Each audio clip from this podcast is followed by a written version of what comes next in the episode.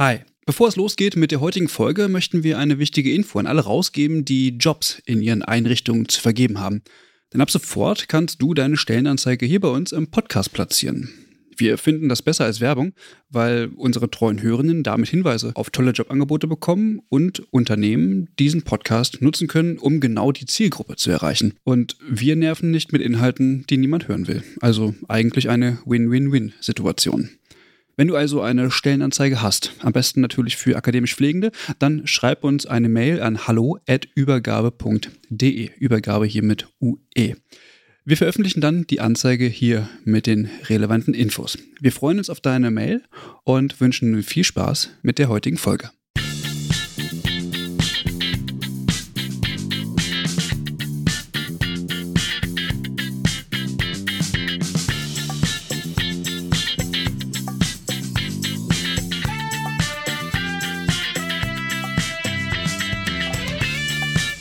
Einen wunderschönen guten Tag. Herzlich willkommen zu einer neuen Folge des Übergabe-Podcasts. Ich weiß gar nicht, wie oft ich das Intro schon eingesprochen habe und jedes Mal sage, wieder eine neue Runde. Ich sitze hier heute nicht allein, sondern ich sitze am virtuellen Tisch mit Mike hier. Moin. Moin, Christian. Hallo. Morgens 10 Uhr. Wir hören uns an, als wären wir richtig frisch. Bist du frisch? Ich bin richtig frisch, aber auch ein bisschen kaputt wegen dem Pollen. Die Ach, schlagen mir auf die Augen. Ja, kaum kommt das gute Wetter. Ähm, geht's dir nicht so gut. Ich habe mich tatsächlich gefreut über das gute Wetter, endlich mal. Ja. Ja. Zwei Männer, beziehungsweise ein Mann und ein Männchen. Ich verrate nicht, wer wer ist. Und damit das ausgeglichen ist, haben wir uns heute zwei Gästinnen eingeladen. Und es handelt sich hierbei um Lisa Grau-Rosemeyer und Anna Henrikie Seidlein. Guten Morgen, ihr beiden. Morgen. Guten Morgen. Morgen. Wir wollen heute über das Thema Ethik sprechen. Wir haben über das Thema Ethik tatsächlich schon mal g- gesprochen, genau. Mm, Heute soll es aber vielmehr darum gehen, mm, wie verhält sich denn oder wo findet man denn Ethik in der Praxis und äh, wie lässt sich das praktisch anwenden und was für einen Stellenwert hat das eigentlich in der Praxis, gerade jetzt auch mit Hinblick auf die vergangenen Jahre, wo das ja auch immer wieder tatsächlich ein großes Thema gewesen ist.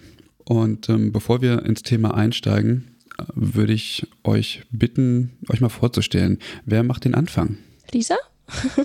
okay, dann starte ich. ja, ähm, genau, mein Name ist Lisa Graure-Großmeier. Ich bin von Hause aus Gesundheits- und Krankenpflegerin und Pflegewissenschaftlerin. Ich arbeite am Uniklinikum in Essen seit 2020 und leite seit letztem Jahr dort das klinische Ethikkomitee. Und ich habe vorher da als Assistenz der Leitung gearbeitet und habe mich zusätzlich noch als Ethikberaterin im Gesundheitswesen weitergebildet und genau, habe jetzt die Leitung des klinischen Ethikkomitees übernommen. Mhm. Und am virtuellen Tisch mit sitzt dann, ja, Anna, genau. Genau.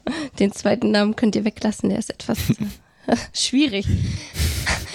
Genau. Ja, also wir sind uns, glaube ich, in äh, vielen Punkten sehr ähnlich. Also ich habe auch meine Ausbildung zur Gesundheits- und Krankenpflegerin, hieß das damals noch, äh, gemacht und arbeite seit 2007 auf einer operativen Intensivstation als Gesundheits- und Krankenpflegerin und habe mich dann entschieden, nochmal zu studieren. Erst den Bachelor in innovativer Pflegepraxis in Wittenherdecke und dann noch den Master in Pflegewissenschaft auch in Witten und habe mich dann entschieden, noch die Promotion ranzuhängen. Genau, bin seit letztem Jahr also promoviert und ähm, habe mich auch wie dieser nebenbei zur klinischen Ethikberaterin weitergebildet. Bin bei uns im Greifswald an der Uni Medizin einerseits als wissenschaftliche Mitarbeiterin im Institut für Ethik und Geschichte in der Medizin tätig und andererseits auch noch äh, weiter in der Pflege auf der Intensivstation. Und mein drittes Standbein ist äh, eben unser klinisches Ethikkomitee, wo ich mit im Vorstand vertreten bin. Ansonsten trifft man mich wirklich fast bei allen Dingen, die mit Pflege und Ethik zu tun haben, immer mal wieder. Mhm. Ihr habt jetzt von Ethikberatung gesprochen. Mhm. Warum braucht man denn als Mensch eine Ethikberatung? Ist das nicht irgendwie in uns drin? Mm, Naja, ich glaube, Ethikberatung braucht man, weil natürlich hat jeder irgendwie so eine Vorstellung für sich selber davon, vielleicht was richtig und was falsch ist oder was in dem Moment richtig oder falsch ist, aber das immer wieder zu reflektieren, au- auch deswegen, weil die Pflegesituationen auch immer komplexer werden oder auch die es geht ja nicht nur um die Pflege, sondern auch ähm, allgemein um die Medizin, also auch um die Ärzte, die ähm, da reflektieren sollten. Genau, und weil das immer wieder immer komplexer wird und die Menschen sehr vulnerabel im Krankenhaus sind und weil es ja auch einfach eine Pluralität an ja, gesellschaftlichen Wertevorstellungen gibt. Darum glaube ich, ist es manchmal ganz gut, das nochmal zu reflektieren und das für sich alleine zu machen, ist halt auch immer relativ schwierig, weil Ethik lebt natürlich auch von der Diskussion. Und darum ist es gut, wenn man sich häufig mit mehreren Personen auch multiprofessionell zusammensetzt und dann solche Dinge diskutiert. Also man hat zwar in sich vielleicht so ein Verständnis davon, was richtig und was falsch ist, aber die Reflexion muss, glaube ich, geübt werden und kann auch nur im Team stattfinden. Mhm. Ja, ich glaube, Lisas ähm, Antwort hebt da auf einen ganz wichtigen Unterschied ab, nämlich den Unterschied von Ethik und Moral. Ne? Also du hast ja gesagt, wir haben jeder eine persönliche Vorstellung von dem, was richtig und was gut ist. Das heißt ja aber noch lange nicht, dass es tatsächlich objektiv betrachtet so ist. Und es gibt ja verschiedene Kriterien, die man anlegen kann, um zu beurteilen, ob äh, etwas gut ist oder nicht gut. Also am Handeln orientiert, an den Tugenden der Person orientiert zum Beispiel. Und das eine sind natürlich meine, meine persönlichen Moralvorstellungen und das andere ist ja die Ethik, also das darüber zu reflektieren und zu versuchen, objektive Wertmaßstäbe anzulegen und zu schauen, entspricht das dem, was wir unter einem guten Handeln verstehen, ja oder nein. Mhm was ich mich gerade gefragt habe, wisst ihr was zur Historie? Gab es das schon immer? Also hat man schon immer irgendwie über Ethik im klinischen Setting gesprochen oder ethische Fallbesprechungen durchgeführt? Oder ist das etwas, was jetzt erst in letzter Zeit aufgeploppt ist? Also die Geschichte ist noch nicht so alt. Ich glaube, das hat so in den 60er Jahren in den USA angefangen. Da gab es zum ersten Mal einen Fall, wo eine junge Frau quasi im Wachkoma lag und die Eltern wollten, dass die Therapie beendet wird und die Mediziner ähm, hatten aber auch Angst vor rechtlichen Konsequenzen, wenn sie jetzt die Therapie einstellen würden. Und da gab es zum ersten Mal ein Gerichtsurteil, das dann darüber Neurologen, glaube ich, ja nochmal sprechen sollten. Und dann wurde das ein ja Life or Death Komitee genannt. Und das war quasi so das erste Ethikkomitee, was es in der in der Geschichte gab. Und daraus hat sich dann immer der ist das einfach, hat sich das weiterentwickelt. Aber dass es so verbreitet klinische Ethikberatung in den Kliniken gibt, das ist noch gar nicht so lange, auch in Deutschland noch nicht so weit verbreitet. Also mittlerweile ist es, glaube ich, so, dass relativ viele Kliniken schon ein Ethikkomitee bei sich haben, aber das äh, war jetzt Anfang der 2000er auch noch nicht so, dass, dass das ähm, so weit verbreitet war. Mhm.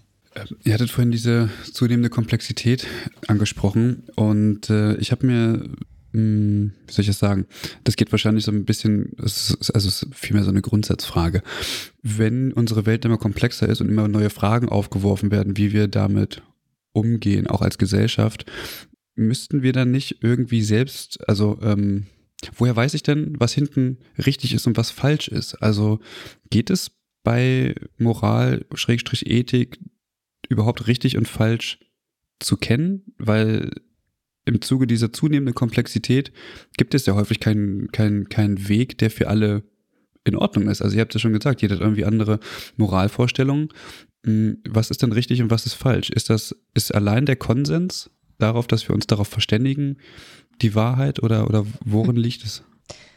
Es ist eine, das ist eine schwierige Frage. Ich glaube, also meinem Verständnis nach ist es in der klinischen Ethik, also jetzt mal jenseits der philosophischen Ethik, Martin Schnell würde das jetzt vielleicht noch anders beantworten, weil da gibt es eher Schwarz und Weiß, ähm, je nachdem, welchen ethischen Theorien man dann folgt. Aber in der klinischen Ethik ist es natürlich auch ein bisschen pragmatischer. Es geht ja darum, irgendwie handlungsfähig zu bleiben. Es geht darum, den Betroffenen vor Ort weiterzuhelfen. Und insofern, glaube ich, ist es eher so ein prozedurales Verständnis von Ethik, also miteinander in den Austausch zu treten, so einen Diskurs miteinander zu haben und nachvollziehen zu können, warum ist das für den einen gut und richtig und warum ist das für den anderen eben nicht der richtige Weg. Und es ist leider häufig so, äh, auch in klinischen Ethikberatungen, äh, wenn, wenn Pflegefachpersonen oder auch Ärztinnen und Betroffene eben zum ersten Mal dabei sind, dass sie hinterher enttäuscht sind, dass sie keine, keine Patentlösung präsentiert bekommen und dass auch nicht immer ein Konsens am Schluss dabei rauskommt. Das ist nicht immer das Ziel, das kann auch gar nicht das Ziel sein. Wichtig ist, dass man hinterher besser versteht, warum ist es für den einen wie und äh, was kann ich dafür tun, dass alle mit der Situation besser umgehen können. Ja, das ist ja auch so das, ja, das Zeichen von dem ethischen Dilemma, dass man nicht direkt weiß, was richtig oder falsch ist. Also, das ist quasi so, ja, daran, wo man das ethische Dilemma erkennt. Man kann nicht auf einen Blick sagen, das ist der richtige Weg und das ist der falsche, aber die beiden Wege schließen sich halt gegenseitig aus. Also man kann nicht sagen, man macht jetzt einfach beides. Also man geht ja beide Wege. So und deswegen äh, finde ich das auch äh, ganz wichtig zu sagen, dass man nicht immer sagen kann, das ist richtig und das ist falsch, sondern man muss gemeinsam eine gut begründete Lösung finden. Kann man das wirklich ist eigentlich nicht, so das Ziel. Kann man wirklich nicht beide Wege gehen? Also ich habe gerade überlegt, ähm, es kommt ja auf das Ziel drauf an. Also wenn ich zum Beispiel sage, ich möchte eine große Bevölkerungsgruppe schützen und muss dafür einen kleinen Teil also heutzutage ist das natürlich sehr viel schwieriger, aber es gab ja auch mal eine Zeit, wo wir weniger Studien hatten, um Versuche durchzuführen oder Medikamente zu geben oder ähnliches.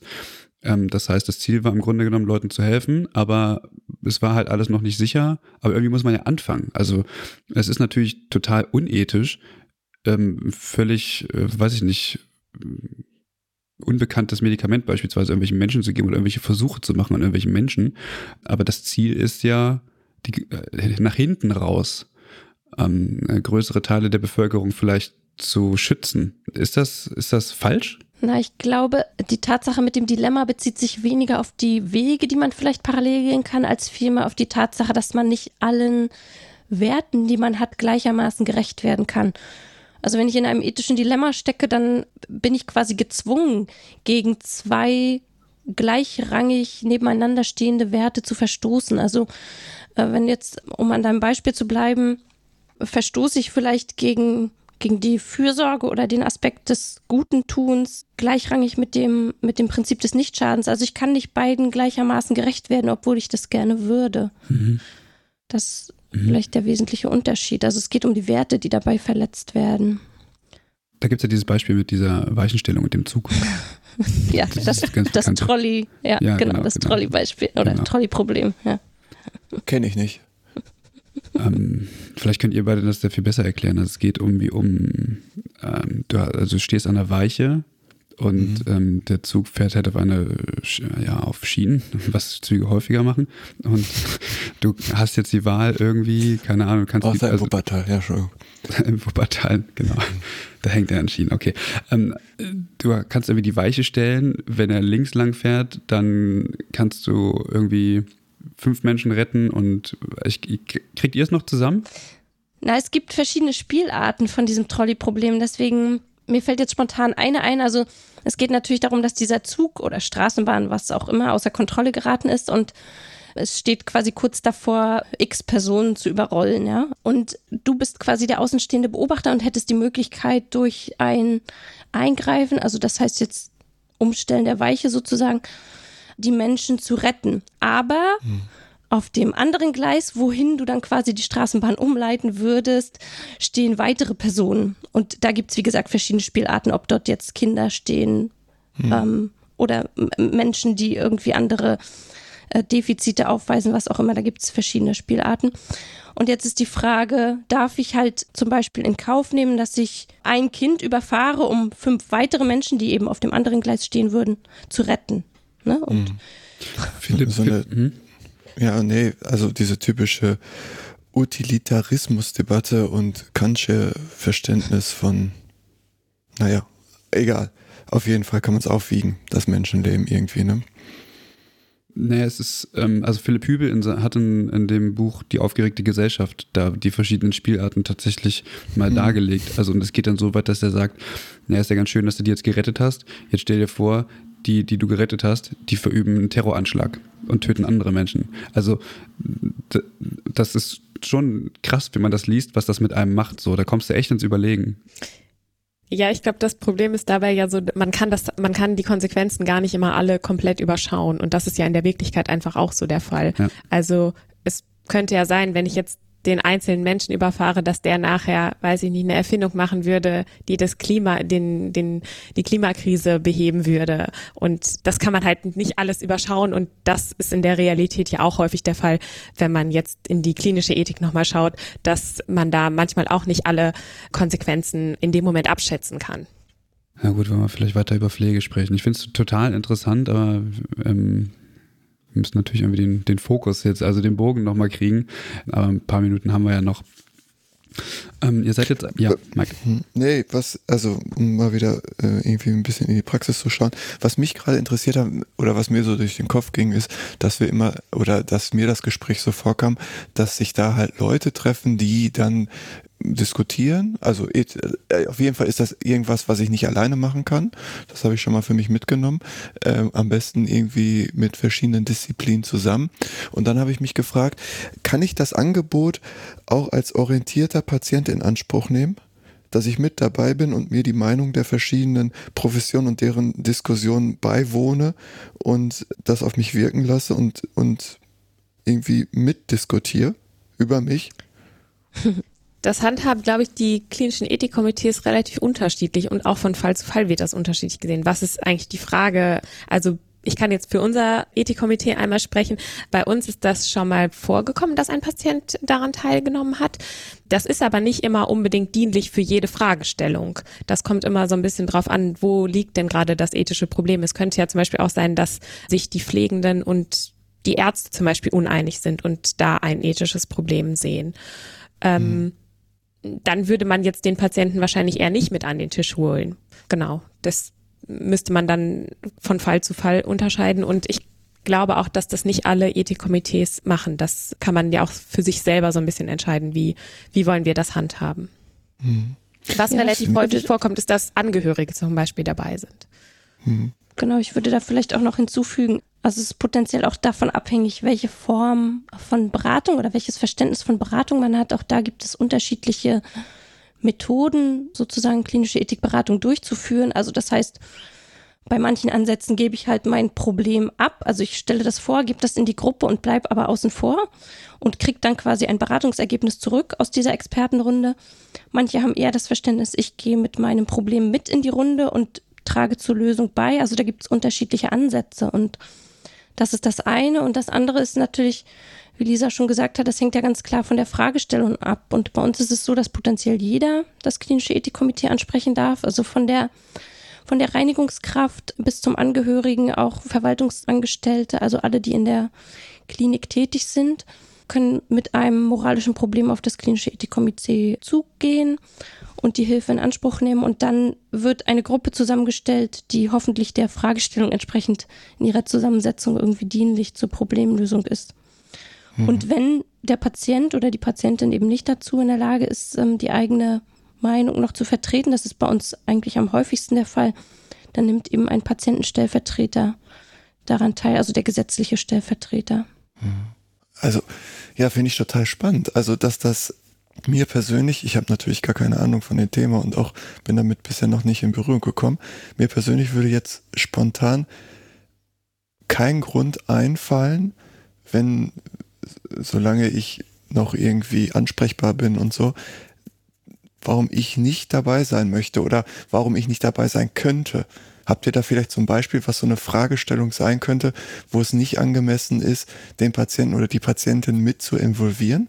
Also ich persönlich finde das schwierig, den Patienten außen vor zu lassen. Ich glaube, bei ethischen Fragestellungen ist das auch eigentlich so gut wie nie der Fall. Es ist eher der Fall bei interprofessionellen Konflikten. Und jetzt kann man sich darüber streiten, ist das auch ein ethisches Problem? Also ist das die Aufgabe des CAC, da zu vermitteln?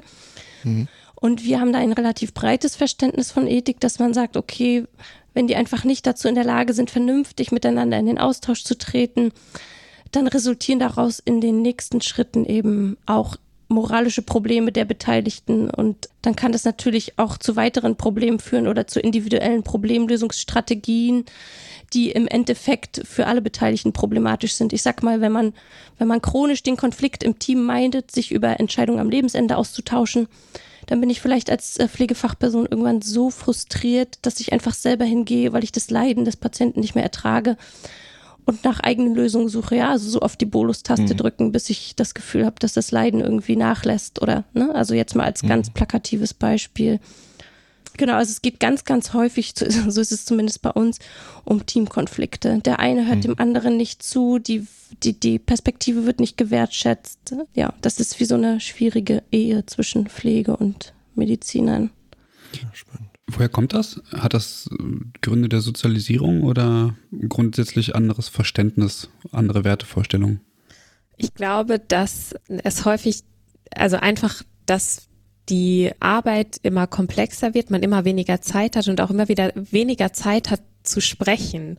Also dass das die Kommunikation häufig auch einfach leidet, dass man vielleicht das die Ärzte gar nicht erklärt haben, warum sie noch eine Therapie weitermachen wollen. Das ist halt häufig bei uns ein, ein Problem, dass äh, man nicht miteinander gesprochen hat und dann so eine ethische Fallberatung auch, obwohl es vielleicht in dem Moment gar kein medizinethisches Problem direkt gibt, dazu beitragen kann, dass man sich mal an einen Tisch setzt und darüber spricht und dann die einzelnen Positionen sich gegenseitig auch erklären, warum sie diesen Standpunkt eingenommen haben.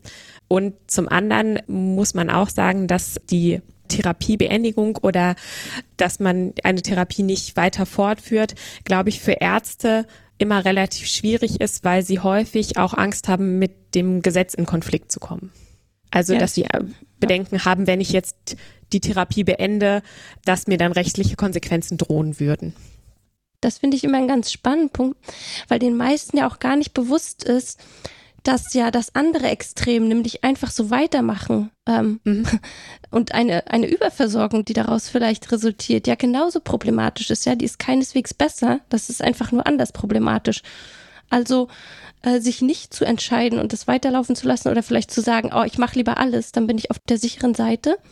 Ich glaube, da haben wir noch total viel Arbeit zu leisten, zu sagen, nein, es ist eben nicht so, dass nur weil du alles machst, das viel besser ist, sondern dann hast du einfach ein anderes Problem und das heißt Überversorgung. Das ist sowohl für den Einzelnen als auch für das Team, als auch für die ganze Solidargemeinschaft einfach genauso problematisch.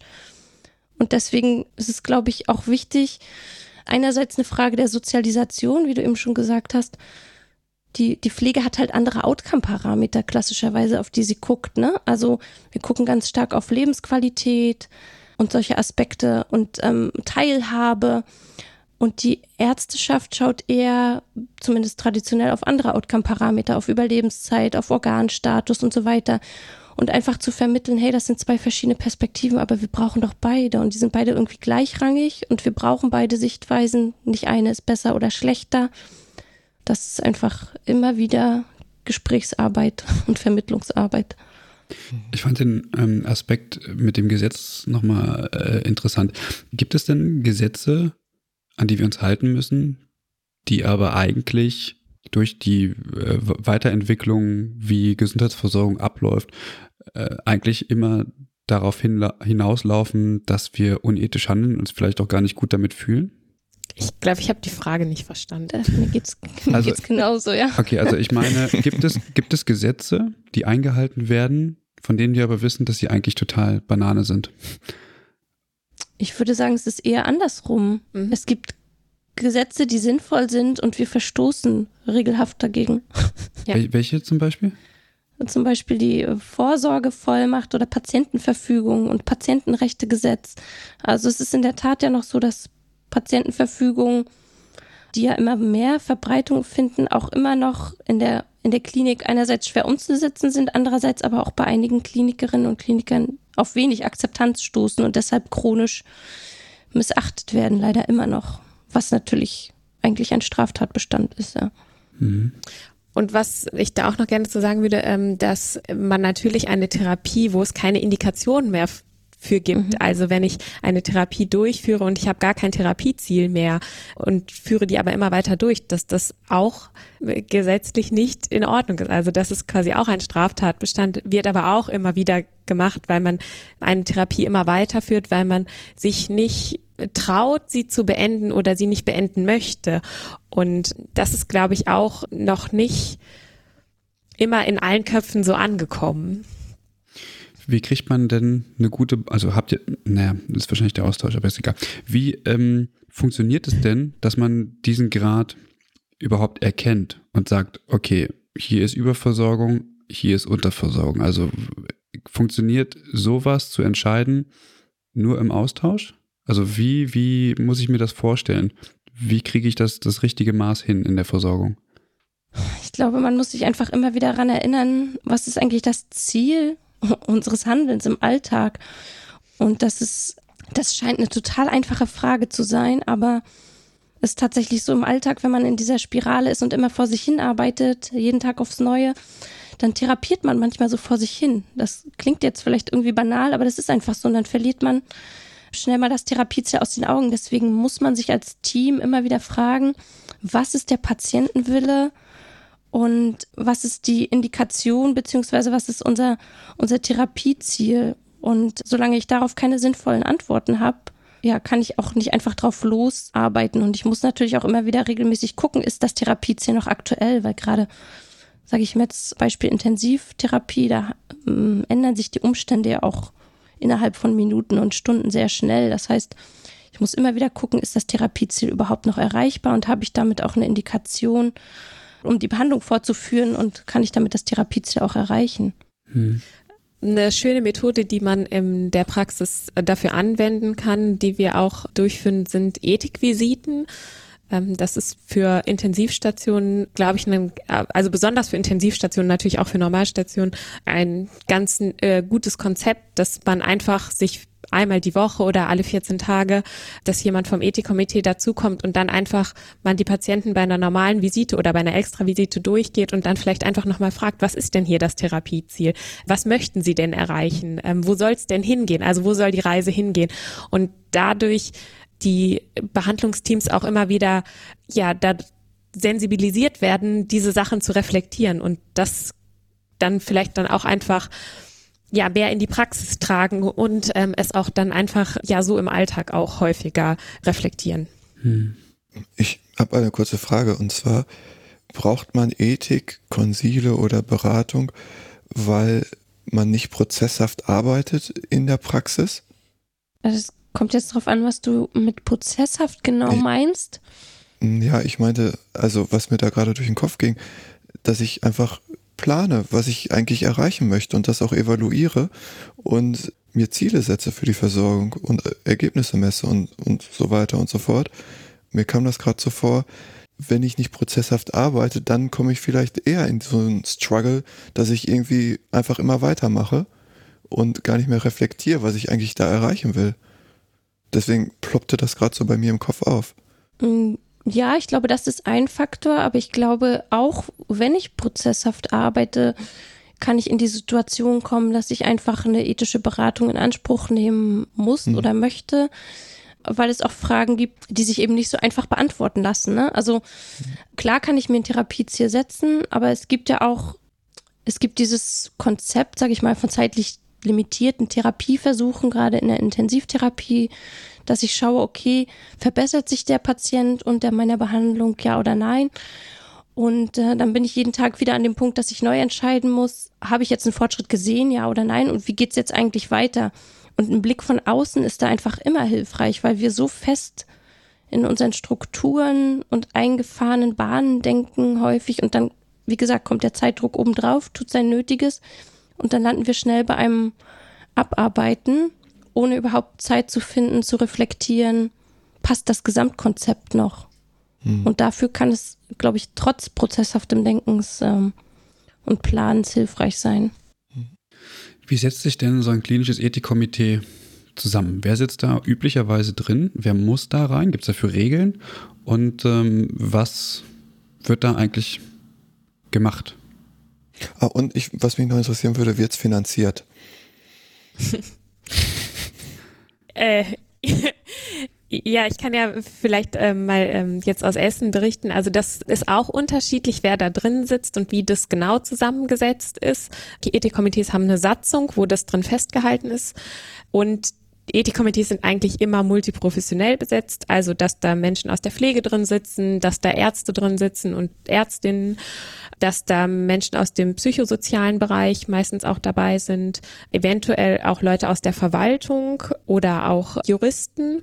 Das ist halt etwas unterschiedlich. Das kommt immer auf das, das Ethikkomitee zusammen, wie die das in der Satzung festhalten. Bei uns ist es so, dass wir gleich viele äh, Menschen aus der Pflege im Ethikkomitee äh, haben wollen wie Ärztinnen.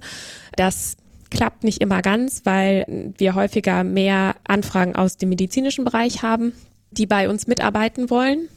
Genau, und dann, wie gesagt, gibt es noch Menschen aus anderen Berufen, die dann auch dabei sind. Das machen die alle quasi nebenberuflich, also die sind ganz normal im Klinikum tätig als Ärztinnen oder in der Pflege und werden dann für die Arbeit im klinischen Ethikkomitee freigestellt. Also die das sind quasi dann Überstunden, die sie machen. Mhm. Bei uns ist es jetzt so, dass wir zwei hauptamtliche Stellen haben. Das ist jetzt auch nicht so häufig, glaube ich, dass das alle klinischen Ethikkomitees haben. Also wir haben 1,2 Vollzeitstellen, die ja mit dem wir die Hauptarbeit ja leisten. Ich weiß ja, nicht, genau, da kann ich erzählen, wie das in Greifswald ist. genau, da kann ich vielleicht kurz anschließen. Also äh, prinzipiell ist es bei uns genauso wie bei euch. Ähm, wir machen das alle nebenamtlich, sind dafür freigestellt. Das heißt, die meiste Arbeit findet irgendwie am Wochenende und abends statt wenn jetzt Ethikberatungen reinkommen, dann schaut man natürlich immer, wie, wie passt es jetzt gerade vom Dienstplan, wer ist verfügbar und so weiter. Genau, und wie du auch schon gesagt hast, also eine, eine Stellenbesetzung ist sozusagen ein, ein ganz toller Luxus, der nicht weit verbreitet ist. Wir haben seit wenigen Jahren, ich glaube seit drei oder vier Jahren, den Luxus, dass wir eine 0,5er Stelle haben für eine Koordinatorin, die quasi die Strippe zusammenhält, sozusagen alles koordiniert, sich um den ganzen Papierkram kümmert und Termine organisiert, Veranstaltungen organisiert. Denn ein Keck macht ja nicht nur Ethikberatung, die machen ja auch Fort- und Weiterbildung für die Klinikerinnen, entwickeln Leitlinien, also da gibt es ja noch andere Arbeitsgruppen. Und auch was die Zusammensetzung angeht, sieht es bei uns ähnlich aus. Wir haben das gleiche Problem, das ist aber auch weit verbreitet. Die Pflege traut sich nach wie vor nicht in diese Gremien. Es ist ganz schwer, da Nachwuchs zu rekrutieren. Und wir haben auch immer das Problem, dass wir versuchen wollen, natürlich ein Gleichgewicht zu haben aus Klinikerinnen und Theoretikerinnen sozusagen. Das heißt, wir haben auch Medizinethiker beziehungsweise Philosophen dabei, die nochmal ein bisschen theoretischen Input geben können. Ähm, und die gewinnt man natürlich leichter als die Kliniker. Und das ist auch äh, immer eine große Herausforderung, ja, das Gremium angemessen zu besetzen. Woran könnte das liegen, dass sich weniger Pflegende irgendwie in diese Gremien trauen? Also ich glaube, dass es häufig auch ein Zeitproblem ist. Die sind einfach schon überarbeitet, die machen mhm. schon Überstunden ohne Ende und sich dann noch abends von 16.30 Uhr bis 18.30 Uhr in so eine Kecksitzung zu setzen und noch nach der Arbeit eine Fallberatung durchzuführen. Ich glaube, das ist häufig ein großes Problem, dass ja, dass einfach die Zeit ja einfach noch dazu kommt. So. Hm. Und dass sie vielleicht auch manchmal das Gefühl haben, nicht so wichtig zu sein, weil sie nicht so viel Entscheidungsgewalt hätten, was ja, ähm, also weil, weil sie vielleicht nicht Therapien mitentscheiden können oder so. Das ist, glaube ich, auch ein, ein Faktor, der damit reinspielt. Hm. Ja, würde ich so unterstreichen wollen, so ein bisschen diese, das Gefühl, dass die Perspektive der Pflege immer noch so ein bisschen marginalisiert wird in der Klinik das spielt auch immer noch eine Rolle, sozusagen die Frage, was habe ich eigentlich, was ist eigentlich ethische Kompetenz, was kann ich jetzt in dem Gremium überhaupt dazu beitragen und pflegeethische Probleme sind vielleicht nochmal andere ethische Probleme als medizinethische Probleme und dieses Gefühl auch vielleicht dem der Art und Weise des Austausches in dem Gremium nicht gerecht werden zu können. Also da spielen ganz viel auch verfestigte Denkstrukturen und Hierarchien eine Rolle, denke ich. Mhm, okay. Hm, würde sich das vielleicht ändern mit der mit zunehmender Akademisierung? Also, weil ihr habt vorhin gesagt, wer da so alles drin sitzt, sind ja fast alles akademische Berufe. Also eine Hoffnung, klar, eine Hoffnung wäre das auch, ja. Hm. Auf jeden Fall. Aber ich muss tatsächlich sagen, bei uns, wir haben auch Pflegekräfte, die studiert haben bei uns am Klinikum, aber es ist noch niemand bei uns im Ethikkomitee gelandet.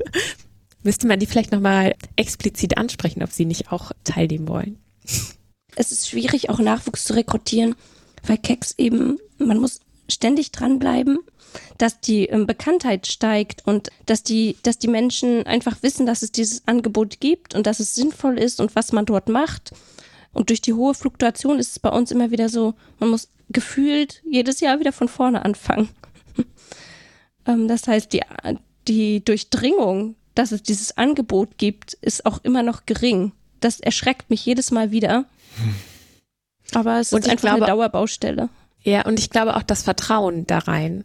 Also, dass, dass man, das äh, habe ich das Gefühl, dass Teams auch häufig Angst haben, dass ihnen dann reingeredet wird in ihre Behandlung und dass man da auch Vertrauensarbeit leisten muss. Also dass die manchmal solche Teams erstmal eine Fallberatung einmal miterlebt haben müssen und sich denken dann, ah, ja, das hat ja was gebracht für uns, das ist ja gut. Oder dass man vielleicht erstmal ja kleine äh, Schritte geht, indem die vielleicht mal anrufen und man dann vielleicht nur eine telefonische Beratung erstmal durchführt, denen einfach eine Hilfestellung gibt, dass da ein höheres Vertrauen geschaffen wird und daraus dann vielleicht auch ein Interesse erwächst, selber mitzuarbeiten. Wie ist denn der konkrete Ablauf? Also, wie muss ich mir das denn vorstellen? Ich bin jetzt Pflegefachperson auf Station 4b und ich habe jetzt das Gefühl, oh, hier kommen wir vielleicht als Team nicht weiter. Was, was passiert dann oder wie kann ich mich dann an, das, an die Ethikkommission wenden, beziehungsweise was macht dann die Ethikkommission mit mir und in meiner Station vielleicht? Oh, da muss ich gleich eins sagen, weil du gerade Ethikkommission gesagt hast. Wir sind Ah. nämlich das Ethikkomitee und wir werden immer verwechselt. Ja, ja. Und deswegen sage ich das auch immer gerne noch dazu, weil das Ethikkomitee sich mit der, ja, mit der Praxis beschäftigt und die Ethikkommission mit Forschungsvorhaben. Und Ja, weil wir so oft verwechselt ist- werden, sage ich das total gerne. Man, man kann nicht aus seiner Rolle, ja, das ist, ähm. Das steht auch bei uns so in der Planung. Also wir, wir sind alle nicht aus unserer Rolle gekommen. Äh, das ist auch okay, aber das dann gibt dann ja nochmal ähm, ja den Ausschlag, das nochmal zu wiederholen, dass wir, ähm, äh, dass es da ja in Deutschland auch, dass die Namen auch sehr ähnlich sind und das vielleicht auch nicht besonders klug gewählt wurde, finde ich. Ja, aber vielleicht um jetzt die Frage zu beantworten. Also man kann dann quasi ein Konsil stellen. Das kann man entweder, man ruft an, man schreibt eine Mail oder man schickt eine Konsilanfrage bei uns und dann haben wir quasi den Qualitätsstandard, dass wir uns innerhalb des nächsten Werktages, also spätestens am nächsten Werktag zurückmelden. Wir würden dann anrufen und erstmal nachfragen, was das Problem ist und so ein bisschen mit der Person, die das Konsil gestellt hat, herausfinden, was eigentlich ja das Problem ist und ob es wirklich ein medizinethisches Problem gibt. Manchmal rufen auch Menschen mit Fragen an, die vielleicht gar nicht vom Ethikkomitee beantwortet werden könnten.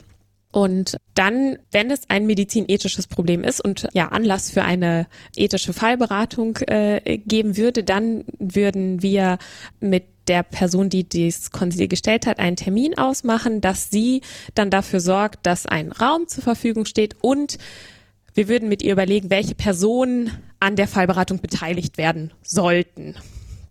Ähm, also welche Ärztinnen, welche Personen aus der Pflege, vielleicht sollte noch eine Sozialarbeiterin dabei sein oder nochmal andere Fachrichtungen, ähm, medizinische Fachrichtungen, die vielleicht noch was dazu beitragen würden. Und dann besetzen wir vom klinischen Ethikkomitee ein Team.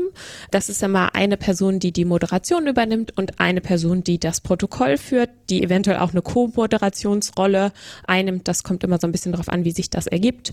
Und dann würden wir uns ja treffen, meistens am nächsten Tag, manchmal auch ein, zwei Tage später. Das kommt immer so ein bisschen darauf an, wie das Problem gelagert ist und wie dringend es gerade ist, dass jetzt eine Fallberatung durchgeführt wird.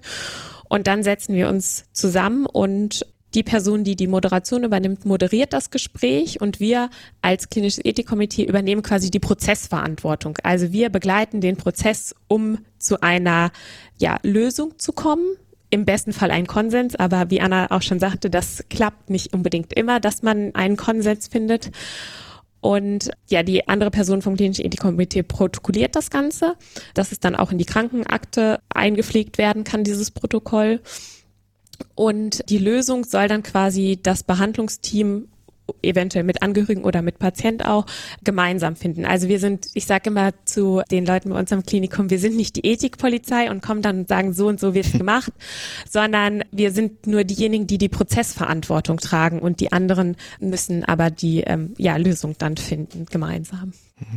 Erlebt ihr oftmals Enttäuschungen bei den Pflegenden oder bei den äh, Medizinern, Medizinerinnen, ähm, dass da nicht die Lösung existiert, sondern dass das eher so vielleicht einen Impuls gibt, in eine gewisse Richtung zu denken, wenn ich das richtig verstanden habe. Ich würde sagen, nicht Enttäuschung. Äh, häufig ist es eher Erleichterung und Dankbarkeit. Mhm. Ähm, dass man sich tatsächlich mal die Zeit genommen hat, sich gemeinsam hinzusetzen, denn so eine Ethikberatung, die dauert also tatsächlich 60 Minuten, also 45 bis 60 Minuten. Und äh, jeder, der in der Klinik arbeitet, weiß, wie viel Zeit das sein kann und was man in dieser Zeit alles anderes machen könnte. Das heißt, es ist sehr eine, eine sehr bewusste Entscheidung. Und ein sozusagen Nebeneffekt dieser Beratung ist auch, dass man sich mal erleichtern kann um seine Gefühle und die irgendwie zum Ausdruck bringen kann. Und äh, das ist ein, tatsächlich ein positiver Nebeneffekt, für den man dann auch ähm, häufig Dankbarkeit spürt. Und dieses systematische Aufarbeiten durch jemanden, der von außen kommt, ähm, das wird häufig als sehr hilfreich empfunden, auch wenn das Ergebnis, was zum Schluss dabei rauskommt, jetzt vielleicht nicht so ist, juhu, wir haben jetzt eine Lösung, mit der alle glücklich und zufrieden sind. Ja, ist eher, um es mal flach zu sagen, der Weg manchmal äh, tatsächlich das Ziel. Wie gehe ich dann jetzt vor, wenn ich irgendwie ein Problem in der Praxis habe? Also ich bin Pflegender und dann gehe ich einfach auf euch zu und habe ich dann die Möglichkeit, an diesem Fall auch mitzuarbeiten oder ist für mich dann die Aufgabe als Pflegender beendet? Also, was ich mich frage ist, man hat ja diese Außenperspektive, also ich habe hier vielleicht eine Situation, die ich anmerken möchte oder wo wir uns grundsätzlich drüber unterhalten möchten, aber das mache ich ja aus einer Innenperspektive heraus, also weil ich irgendwie gemerkt habe, dass das hier nicht richtig ist. Das heißt, ähm, inwieweit habe ich jetzt die Möglichkeit, da auch meinen Konflikt mit zu bearbeiten und kann es auch sein, dass mir jemand sagt, nein, nee, ist alles richtig so. Also du hast hier irgendwie andere Ansichten. Also es ist eine schwierige Frage. Also potenziell äh, spielen ja die eigenen Wertvorstellungen in der Ethikberatung immer eine Rolle. Also die kann ich ja gar nicht ausklammern. Mhm. Insofern wird mein innerer Konflikt immer auch eine Rolle spielen, wenn es um die generelle Situation geht. Wenn es aber prinzipiell so ist, dass eher nur ich ein Problem habe, dann gibt es auch andere Ansprechpartner, an die man verweisen kann. Also es hängt jetzt auch von ein bisschen von der Art des Problems ab, aber bei uns gibt es zum Beispiel auch so Teams, die heißen Wir für uns. Da geht es eher so um, um ähm, Probleme der ähm, Verarbeitung von äh, belastenden Ereignissen. Also das heißt, wenn ich jetzt zum Beispiel pff, ein Beispiel. Ich habe beobachtet, wie ein Patient aus dem dritten Stock gesprungen ist, in suizidaler Absicht bei mir auf der Station. Könnte man sich damit vielleicht auch ans klinische Ethikkomitee wenden? Die würden dann aber wohl äh, wissend sagen, ja, okay, das äh, kann jetzt auch ein Problem für dich werden in der zukünftigen Versorgung. Und du hast dann natürlich auch eine ethisch problematische Situation erlebt, aber in erster Linie ist vielleicht eher diese Traumabearbeitung relevant. Mhm. Ich hoffe, ich habe die Frage richtig verstanden, aber. Ja, ja, ähm, würde ich, würde ich schon so in die Richtung ähm, sagen. Also mein, meine Frage wäre jetzt noch gewesen, wenn mich das jetzt stört und ich aber ein Interesse daran habe, dieses Problem zu beheben oder zumindest an dem Problem mitzuarbeiten, was auch immer es erstmal ist, kann ich damit einbezogen werden oder sprechen dann andere darüber? Also inwieweit steht hier meine subjektive Einschätzung vielleicht auch einer objektiven Besprechung oder einer Herangehensweise hier im Weg? Ähm, also wenn wir eine ethische Fallberatung durchführen, dann ist es bei uns sogar verpflichtend, dass derjenige, der das Ethikkonsil gestellt hat, daran teilnehmen sollte. Mhm. Das ist manchmal etwas problematisch, wenn es dann, äh, wenn derjenige dann keinen Dienst hat und dann nicht kommen kann dazu und man sonst keinen keinen Termin finden würde. Aber derjenige, der das Problem äh, quasi aufgezeigt hat, der sollte es auch schildern dann in der Fallberatung. So ist unsere Auffassung. Hm. Ähm, genau. Und dann würde diejenige Person dann natürlich auch daran mitarbeiten, weil man das Problem ja löst, also versucht zu lösen, indem man ein Gespräch über diese, wie gerade schon gesagt hat, 60 Minuten führt. Mhm. Also ein ja moderiertes Gespräch, genau. Und jetzt habe ich noch eine Frage. Ähm, werden denn in so, einer, in so einem Ethikkomitee auch Dinge besprochen, die auf die Versorgung gar nicht abzielen, sondern unter Kollegen stattfinden? Also beispielsweise Rassismusvorfälle, irgendwie sexuelle Anspielungen oder ähnliches. Also wird das dort auch besprochen oder geht das irgendwie einen anderen Weg? Also ich würde auch hier wieder sagen, das hängt von der konkreten ähm, Fallkonstellation ab. Wir hatten schon durchaus Beispiele, da hat es sozusagen Diskriminierungsvorwürfe gegenüber dem betroffenen Patienten eine Rolle gespielt. Oder auch Stigmatisierung, zum Beispiel aufgrund von Alkoholerkrankungen bei jemandem, der auf eine Lebertransplantation wartet. Ne? Ähm, das war so auch ein klassisches Beispiel. Und ansonsten je nachdem, ob es da tatsächlich ein konkretes ethisches Problem gibt, wo man im Akutfall Hilfe leisten kann, wird eben immer auch an die Zuständigen weiterverwiesen, die dafür Spezialisten sind, sage ich jetzt mal. Also die Gleichstellungsbeauftragte, mhm. bei Mobbingfällen zum Beispiel auch oder bei Überlastungsanzeigen, der, der Personalrat und so weiter. Also da muss man schon auch so ein bisschen lernen zu, zu sortieren. Ist das mhm. jetzt mein Kernkompetenzbereich oder nicht? Mhm. Wie ist das denn? In der ethischen Betrachtungsweise. Wenn ich Pflegender bin, dann versorge ich erkrankte Menschen. Und nun ist es ja so, dass beispielsweise die Personalsituation eher prekär ist. Und ich gebe mir als Pflegender Mühe, nach ethischen Moral und also nach ethischen Vorstellungen, die, auf die wir uns geeinigt haben, entsprechend ähm, zu arbeiten. Aber ähm, wie mit mir umgegangen wird, entspricht vielleicht jeglicher, also es ist fernab von Gut und Böse sozusagen. Also egal, ob es jetzt was mit Bezahlung oder mit Arbeitszeiten zu tun hat oder ähnliches, in welcher Form auch immer die Arbeitsbedingungen sind.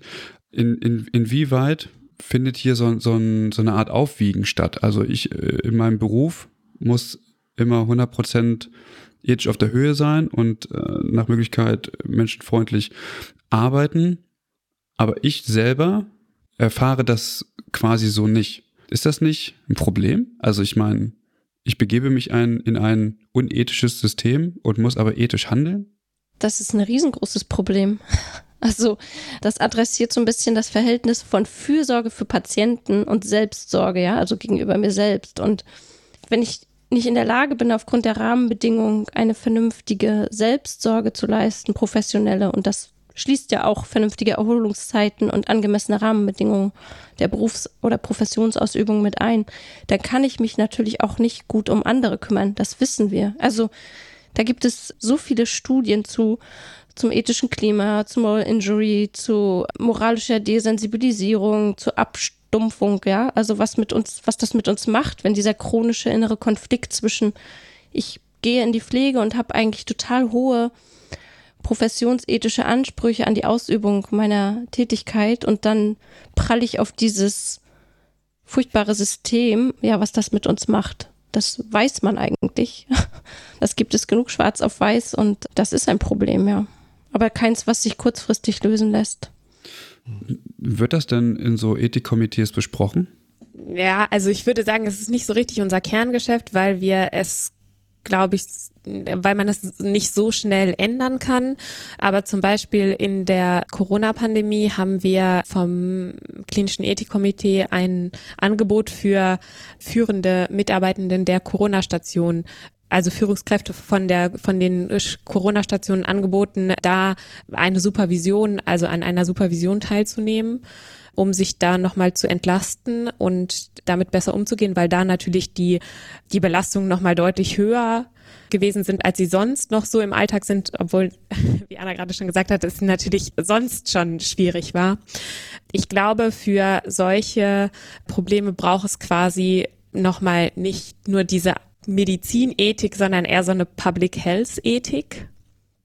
Also, dass man da nochmal noch mal größer denkt und vielleicht auch nochmal, ja, nicht nur Mediz mit Medizinethikern solche Probleme angeht, sondern dass man da, ja, nochmal andere Menschen mit dran teilhaben lässt, also Menschen von den Krankenkassen, von, vom Management, so Planer und Controller, sowas in die Richtung, ähm, dass man da nochmal größer denken muss, um solche, um diese Probleme im Gesundheitswesen ähm, angehen zu können. Ja. Und ich würde vielleicht noch ergänzen, dass es ja irgendwie auch ein wichtiger Zwischenschritt ist, einfach auf der organisationalen Ebene zu schauen, was tun wir eigentlich für ein angemessenes ethisches Klima? Was haben wir für eine geteilte Vorstellung von guter Patientenversorgung und wo sind die prekären Strukturen und Verhaltensweisen, die man ähm, aufdecken muss? Also das hat immer auch ganz viel mit Organisationsethik, mit guter Führung, mit Führungsqualität und einem geteilten Verständnis von angemessener Versorgung zu tun. Also das wäre vielleicht nochmal so ein Zwischenschritt jenseits mhm. der individuellen Ebene und dem ganz großen, ja, auf der Gesundheitssystemebene. Vielleicht bin ich dazu, Mike, gleich, ähm, nur darauf nochmal, ich, vielleicht bin ich dazu kurz oder, oder schaue ich zu kurz, aber ich würde das von einem Ethikkomitee tatsächlich erwarten. Ähm, also, dass sie zum Beispiel Empfehlungen an die Geschäftsführung rausgeben oder ähnliches. Also, ich meine, auch wenn das Problem größer nicht morgen behoben werden kann, halte ich es für sinnvoll, mal darauf hinzuweisen, dass das irgendwie so nicht funktioniert. Also, dass wir hier ein System haben, wo die Leute, die eigentlich immer funktionieren müssen, wovon quasi auch mein Geschäftserfolg abhängt, Dinge, also Dingen ausgesetzt sind, die für sie überhaupt gar nicht tragbar sind. Und das halte ich für für hochproblematisch, also wie ihr es ja auch schon gesagt habt, und ich finde, es muss besprochen werden. Und ich finde, da muss sie, ähm, das Ethikkomitee, oder zumindest würde ich das erwarten, dass sie sagen, also die Situation ist folgendermaßen und wir empfehlen, dass sie hier mal die und die Station schließen oder zumindest mal ein paar Betten schließen, dass die Arbeitslast einfach mal nicht so hoch ist, weil deren Überlastung wirkt sich ja negativ auf die Patientenversorgung ähm, aus. Also muss man ja grundsätzlich mal fragen, ähm, auf wen das hier eigentlich Auswirkungen hat. So, und das würde ich schon erwarten. Ja, ich glaube auch, du denkst da jetzt nicht irgendwie zu groß. Also das Thema Organisationsethik ist schon eins fürs KEC.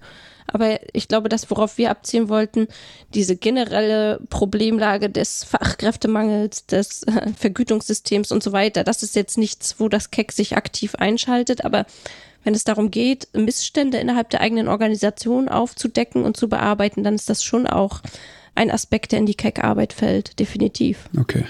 Äh, ja, genau, so meinte ich das auch. Also, dass dieses große, dass das dass viel schief läuft im Gesundheitssystem, das kann natürlich ein einzelnes Cake jetzt so ja nicht bearbeiten. Aber natürlich ähm, beschäftigen wir uns auch mit Themen der Organisationsethik, ja, die ähm, dann die Organisation an sich betreffen. Okay, dann bin ich beruhigt.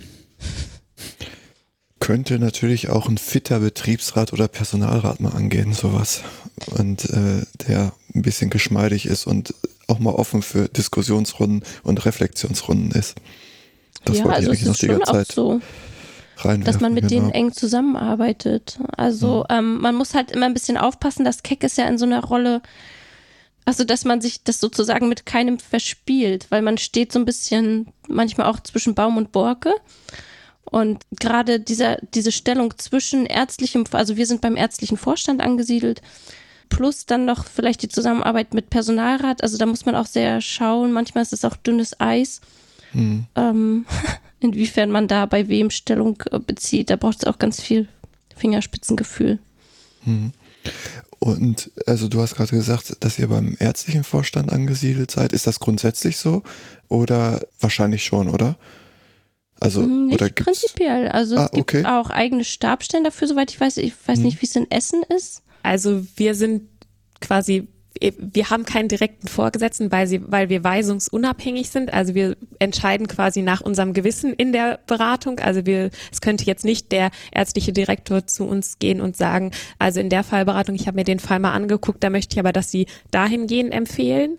Das würde nicht gehen, aber natürlich muss man irgendwie einen Vorgesetzten sozusagen haben. Da sind wir auch beim ärztlichen Direktor angesiedelt, mhm. also direkt beim Vorstand. Hm. Genau, also okay. das ist schon, glaube ich, bei allen Keks so hoffentlich, dass in der Satzung hm. steht, äh, dass man allein aufgrund der organisatorischen Zuordnung innerhalb des ähm, Organigramms jetzt nicht weisungsgebunden ist. Also das ist mhm. tatsächlich auch bei uns so. Ne? Also unsere Entscheidungen dringen jetzt nicht nach außen und wir müssen auch nicht Bericht erstatten beim ärztlichen Vorstand über konkrete Fallberatung und so. Wir, also wir sind dann auch nicht die Buhmänner, die sagen, boah, wir haben diese Woche schon die dritte Ethikfallberatung aus äh, oder von Station XY bekommen. Die stellen sich da aber dumm an oder ich weiß nicht, ne? Also da gibt's ja ganz viele Vorurteile, auch diese, diese Angst sozusagen, wenn aus einer Abteilung sehr viele Ethikfallanfragen kommen, dass man irgendwie nach außen schlecht dasteht. Wobei das natürlich hm. vollkommen unberechtigt ist. Hm ja, das treibt mich jetzt schon die ganze Zeit, eigentlich seit Anfang rum. Ihr hattet erzählt, dass ihr noch eine Weiterbildung zum Studium gemacht habt als äh, klinische Ethikberaterin äh, im Gesundheitswesen. Was ist denn darunter zu verstehen? Also wie lang geht die und was beinhaltet diese äh, Weiterbildung? Braucht man die überhaupt? Ähm, also, ja. äh, also ähm, die klinische Ethikberatung, also wir haben so einen, sage ich mal, Dachverband, das ist die Akademie für Ethik in der Medizin, die gibt verschiedene, die gibt Standards dafür raus, wie man sich weiterbilden kann. Mhm. Und da gibt es drei Stufen vom Ethikberater im Gesundheitswesen bis zum Trainer für Ethikberatung im Gesundheitswesen.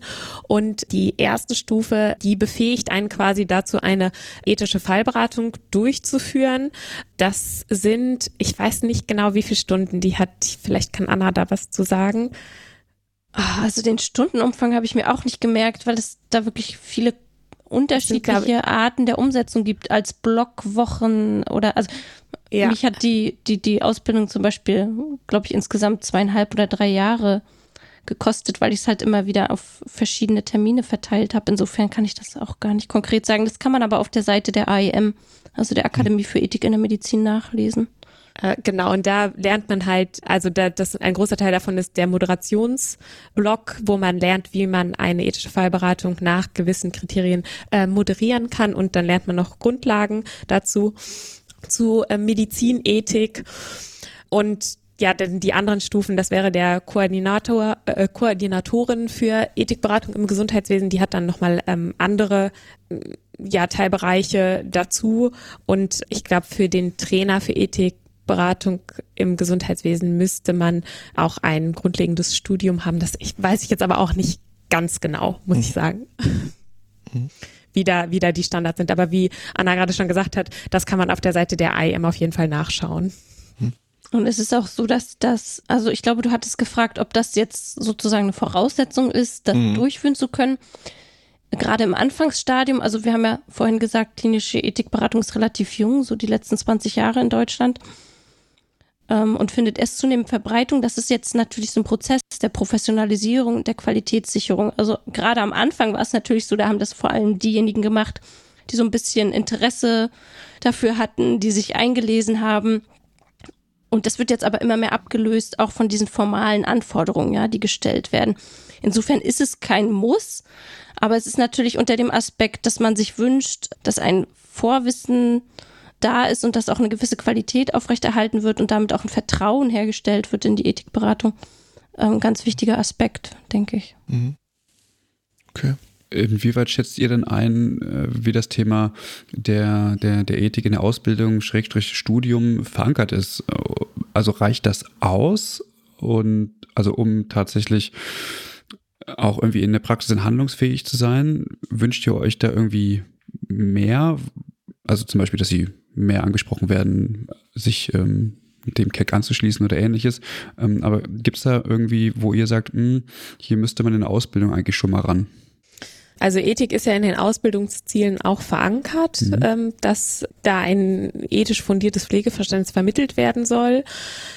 Ich würde sagen, Ethik ist so ein Querschnittsthema. Das kann man nicht so mit einem Mal abhandeln, sondern Ethik äh, spielt ja in vielen verschiedenen Themen eine Rolle. Also weiß ich nicht, sei es, wenn man über Schwangerschaftsabbrüche spricht in der Ausbildung oder wenn man über das Thema Tod und Sterben spricht, ähm, aber auch, weiß ich nicht, Körper körpernahe Tätigkeiten, ähm, wie zum Beispiel die Körperpflege, da gibt es natürlich auch immer ethische Aspekte.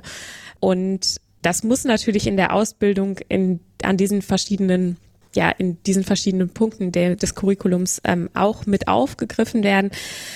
Ich habe so ein bisschen das Gefühl, ähm, dass es doch schnell untergeht, weil es natürlich dann nicht das große Prüfungsthema ist und man es dann vielleicht manchmal auch etwas etwas schneller äh, schneller abhandelt. Das kann ich aber jetzt auch nicht sagen, ob das in allen Pflegeschulen quasi der Fall ist, dass wie groß das Thema da da gemacht wird.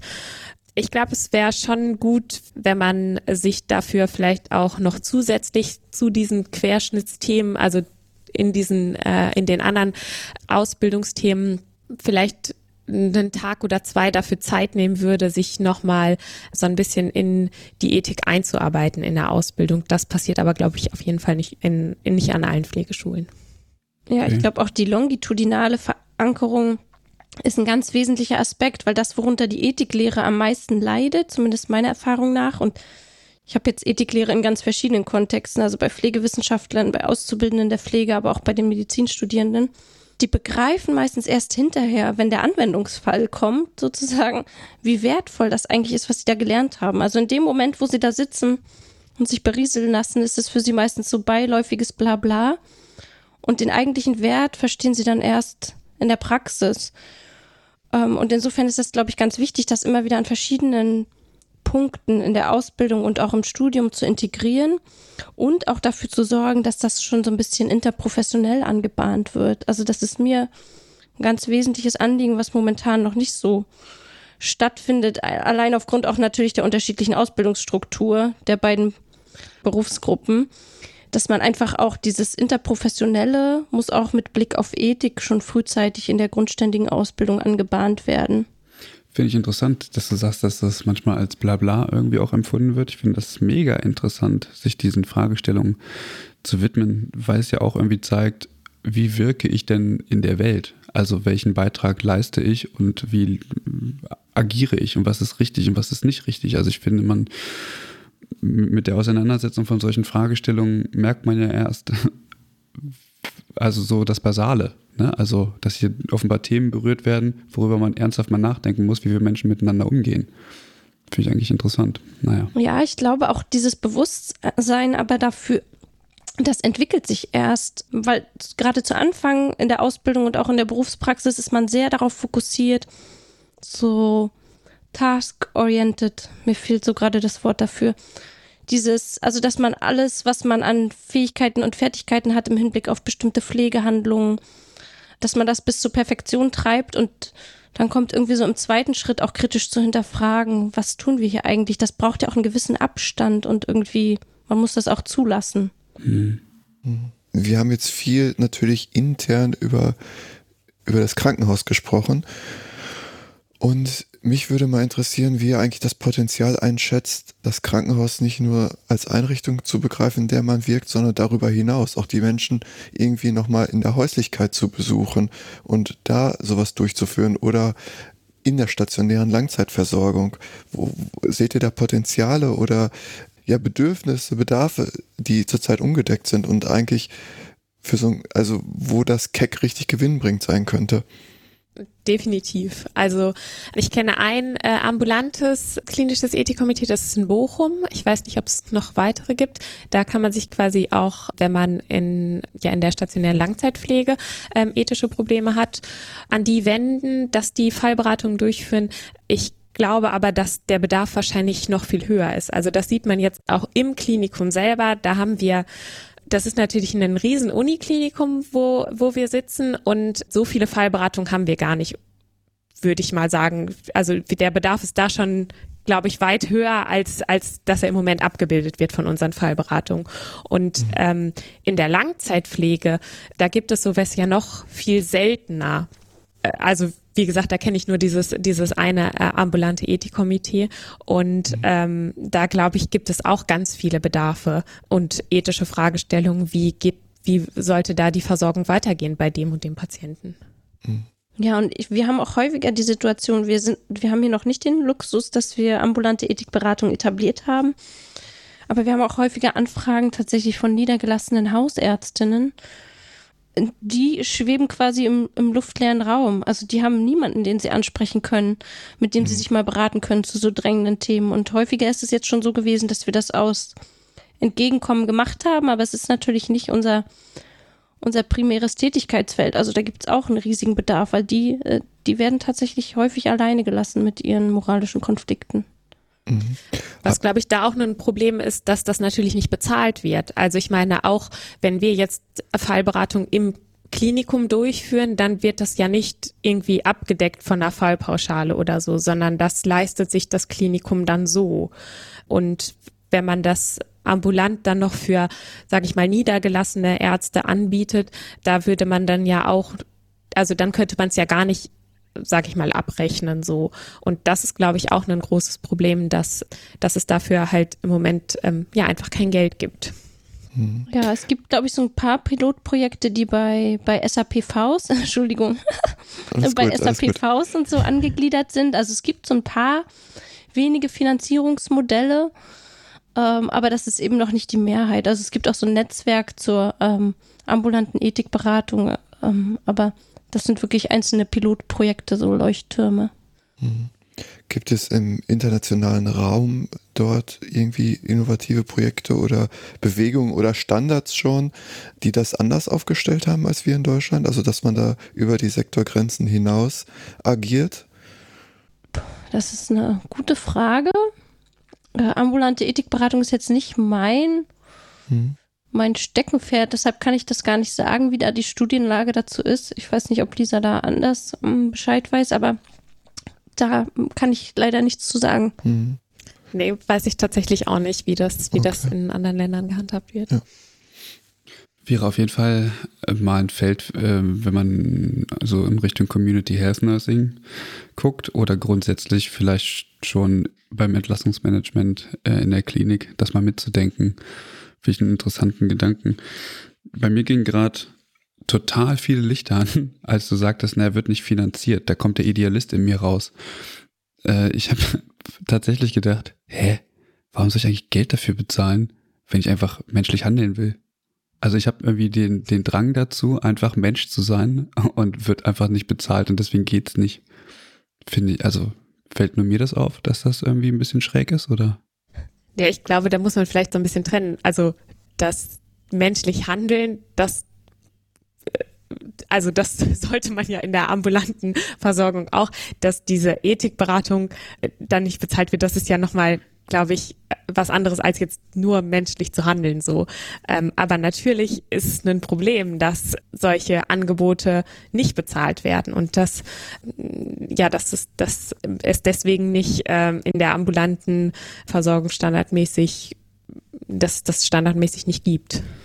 Mm, oder habe ich dich da falsch verstanden? Nee, ich, nee, ich glaube nicht. Ich, wahrscheinlich bin ich da äh, einfach, weiß ich nicht, zu idealistisch oder da zu blauäugig ran. Mir ist auch klar, dass das finanziert werden muss oder dass da Leute mit Geld, also dass das ja nicht aus Nächstenliebe passiert. Aber wenn ich mir jetzt vorstelle, ich als Hausarzt oder als äh, Pflegender in einer, in einer ambulanten Pflege merke, hier stimmt irgendwas nicht. Ich brauche jetzt irgendwie mal Unterstützung, wie ich mit dieser Situation irgendwie umgehen kann. Was wäre denn jetzt hier das Richtige? Und jetzt wird das nicht bezahlt und deswegen gibt es für mich jetzt keine Lösung. Und das, und ich bin ja eigentlich nur auf der Suche danach, wie ich mit dieser Situation umgehen kann. Also offenbar habe ich ja hier einen Konflikt, der gelöst werden muss, im Menschsein, also im, wie begegne ich meinem Gegenüber, wie gehe ich mit der Situation um, wie kann ich ihm vielleicht die Situation besser machen oder wie auch immer, was auch immer das äh, sein kann. Und findet halt nicht statt, weil keine Kohle da ist. So, danke für nix. Ja, ich habe ja ein bisschen die Hoffnung, dass das auch dort, oder ich weiß es eigentlich auch, ich erinnere mich noch aus der Ausbildung, dass es natürlich dort eher in informeller Weise stattfindet, ne? Im kollegialen Austausch. Da kann man ja auch viel auffangen und lösen, aber das ist natürlich kein Ersatz, ganz klar. Ja. Das ist ein schwacher Trost, ja. Für mich wahrscheinlich schon, aber ich habe mich damit abgefunden. Seit über 90 Folgen begleitet mich das. Ähm, was uns aber vielleicht zum nächsten Thema ganz kurz bringt. Und zwar in der Planung habe ich äh, das DRG-System reingebracht. Es klang vorhin schon mal so ein bisschen an. Inwieweit würdet ihr denn, da ihr nur auch im Krankenhaus tätig seid, das DRG-System ethisch bewerten? Ist die Frage zu groß? Ja, aber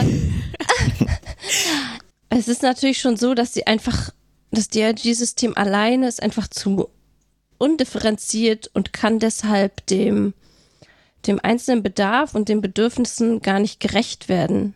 Insofern kann man schon ganz vereinfachend, wenn du jetzt eine ganz einfache Antwort darauf haben möchtest, auf diese globale Frage sagen, ja, also das DRG-System ist überholt, muss nicht nur reformiert, sondern auch grundlegend neu strukturiert werden und um andere Aspekte ergänzt werden. Und es ist einfach, es verhindert teilweise auch eine angemessene Versorgung und steht dem Fürsorgeprinzip und vor allen Dingen auch dem Nichtschadenprinzip im Wege. Ne? Also wenn ich jetzt mal an die Beatmungsstunden denke, dann wird ja sozusagen Überversorgung auch konkret. Es werden Fehlanreize gesetzt, die einfach zu einer Patientenschädigung führen. Insofern steht ähm, das DRG-System auch der ethisch guten Versorgung ein bisschen im Wege. Okay, jetzt kommt die 1000-Euro-Frage. Warum wird es nicht geändert, wenn das doch offensichtlich ist? Da musst du wohl Herrn Lauterbach anrufen.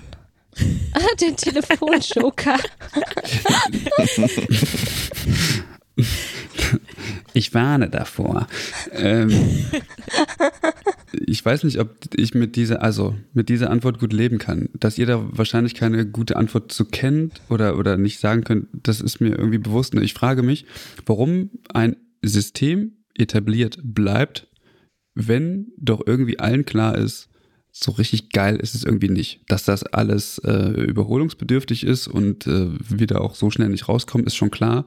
Nur wenn ich überlege, der, wenn, also der Ansatz mit Krankheit Geld zu verdienen und auch immer wieder neue Diagnosen zu stellen, wo eventuell sogar irgendwie das Sterben verhindert wird oder in die Länge gezogen wird, aus monetären Gesichtspunkten, dann ist das ähm, also es, da, da muss man jetzt kein Guru für sein oder irgendwie eine Spezialausbildung gemacht haben, dass das irgendwie ziemlich schräg ist. Und wir vier werden es heute nicht ändern, aber es fällt ja nicht nur uns vier auf, sondern eben ganz vielen Menschen. Und warum bleibt das? Das ist doch unethisch, das zu decken. Also ich unterstelle da jetzt einfach mal den ökonomischen Gedanken, der da einfach so, so krass viele Interessen mit hineinwirft. Weil alles, man muss sich ja vielleicht mal überlegen, was alles an Alternativen zur Verfügung steht, sag ich mal, angemessene Personalbemessung ne? und Besetzung und alles, was mit einem alternativen Modell in Zusammenhang stehen würde, würde halt einfach auch dazu führen, zwangsläufig, dass wir mehr Kosten produzieren. Oder ja, ist halt die Frage, ich meine, da gibt es jetzt andere Hochrechnungen und Spezialisten dafür, aber es würde in der Tat dazu führen, dass wir vor allen Dingen auch im Pflegesektor natürlich eine, einen ähm, erheblichen Teil an Mehrausgaben hätten. Ähm, und ist die Frage, inwieweit das gewollt ist oder eben gerade nicht gewollt ist. Das ist, glaube ich, ein wesentlicher Aspekt, der dem Ganzen irgendwie im, im Wege steht, dass es vernünftig strukturiert wird, gerade mit Blick auf Pflegeaufwand und pflegerische Versorgung, Personalbemessung. Hm. Und wer kümmert sich darum, das aufzuarbeiten? und mal dieses Dilemma äh, zu besprechen? Oder wird das einfach nicht gemacht, weil man weiß, nee, es führt zu nichts, es ist zu groß, kriegen wir nicht gelöst? Ne, ich glaube, das ist ja jetzt auch nicht so ein nur ethisches Thema, wo sich jetzt quasi nur Ethikkomitees mit auseinandersetzen, sondern das ist ja schon ein großes politisches Thema, ähm, was auch politisch angegangen werden muss. Also da würde ich jetzt sagen, also natürlich betrifft es uns in der konkreten Patientenversorgung, weil Pflege und Medizin natürlich nicht einfach ja, isoliert in so einer Arzt- oder Pflege-Patientenbeziehung stattfindet, sondern da auch das immer unter diesen konkreten Rahmenbedingungen, die irgendwie politisch, strukturell oder auch kulturell und ökonomisch charakterisiert sind, stattfindet. Aber ähm, ich glaube, dieses Problem zu lösen, ist natürlich irgendwie, müsste man ja an die Politik adressieren. Hm. Also ist mir auch klar. Was ich nur denke, ist, ganz viele Probleme, die ihr ähm, im Keck angeht und löst oder mit denen ihr äh, irgendwie verbunden seid, die ergeben sich ja aus diesem großen Ganzen. Das heißt, alles, was ihr macht, ist irgendwie euch darüber zu unterhalten, also über die Symptome dessen. So, das ist nicht weniger wichtig, das will ich damit nicht sagen, aber es würden manche Themen vielleicht gar nicht aufploppen oder es manche Probleme sich nicht ergeben, wenn man nicht das Geld an erste Stelle stellen würde, sondern die Gesundheitsversorgung. So. Ja, da möchte ich, glaube ich, irgendwie gerne nochmal so eine Lanze für, für die Behandlungsteams brechen, weil ich jetzt in den, in den konkreten Fallberatungen ist das Thema, dass wir jetzt mit einem Patienten noch Geld verdienen wollen und deswegen eine Behandlung be nicht begrenzen, nicht das Thema. Mhm. Also das ist noch nie mir noch nie passiert, dass irgendjemand gesagt hat, na ja, aber wir wollen ihn jetzt hier noch ein bisschen weiter beatmen, weil wir da noch Beatmungsstunden abrechnen können oder so. Da ähm, ist, glaube ich, natürlich spielen diese Rahmenbedingungen immer mit rein und dadurch äh, ist das System, wir wissen alle, das System ist irgendwo krank, aber dass jetzt Behandlungsteams uns konkret anfragen, weil es da, weil ja, weil man da, da ein Problem damit hat, weil man Sachen gerne noch abrechnen wollen würde in dem DIG-System ähm, oder weil es da um Geld konkret geht in den, äh, in den Fallberatungen, das kann ich so nicht sagen. Wobei ich tatsächlich auch sagen möchte, also nicht, dass ich jetzt meine Kollegen und Kolleginnen anschwärzen möchte, aber das ist natürlich auch nichts, womit ich mich ans Keck wenden würde. ähm, ja. Weil ich erwarte auch nicht, dass sie diesen Konflikt lösen. Und ähm, wir haben auch eine schöne Studie dazu gemacht. Und die versuchen sich tatsächlich auch so ein bisschen da durchzuwinden. Ne? Also das bringt die Behandelnden wirklich in Dilemmata, dass sie sagen, okay, einerseits brauchen wir jetzt vielleicht noch, wir sind noch 60 Stunden von der nächsten nächsthöheren Vergütungsstufe entfernt und wir überlegen, wie kriegen wir das jetzt so gedreht, dass wir dem Patienten dabei möglichst wenig schaden, aber gleichzeitig auch das mehr Geld, was wir vielleicht brauchen, um unser Personal erhalten zu können, weil das spielt im Hinterkopf immer eine Rolle, gleichzeitig auch zu bekommen. Wie wurschteln wir uns da durch, ja? Und demzufolge würde ich schon sagen, wenn auch nicht explizit geäußert, kann es im schlimmsten Fall dazu führen, dass unsere Behandlungsentscheidungen implizit durch diese Rahmenbedingungen einfach beeinflusst werden, ohne dass wir uns groß darüber Gedanken machen. Ihr, das auf jeden Fall, ja. ja. Also das, das würde ich auch unter, unterstreichen. Äh, ich wollte damit nur sagen, nicht, wir beschäftigen uns im Keck nicht nur mit Auswirkungen des Krankensystems, sondern ja, okay. ähm, mhm. ethische Fragestellungen gibt es auch nicht nur, weil das DIG-System schlecht ist. Ja. Definitiv. Hm. Bin ich zu anti? Ja. Sorry. Wieso? Also darf ich, darf man das nicht in Frage stellen? Oder zumindest Doch. mal, ja. Doch, aber ich würde sagen, das, das Radiergummi ist schon abgenutzt. Das hast du schon zu oft in Frage gestellt. Ja, ich werde es auch immer wieder in Frage stellen.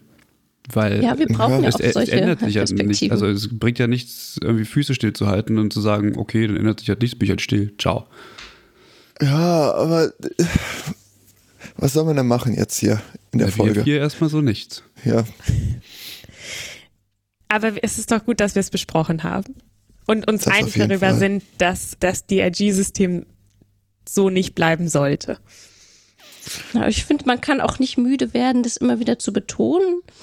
Und dann finde ich es eben auch wichtig, dass die Pflege das auch transparent und sichtbar macht und ähm, ja, dass es einfach immer mehr laute Stimmen werden, die irgendwann darauf drängen, dass wir jetzt eine Veränderung brauchen.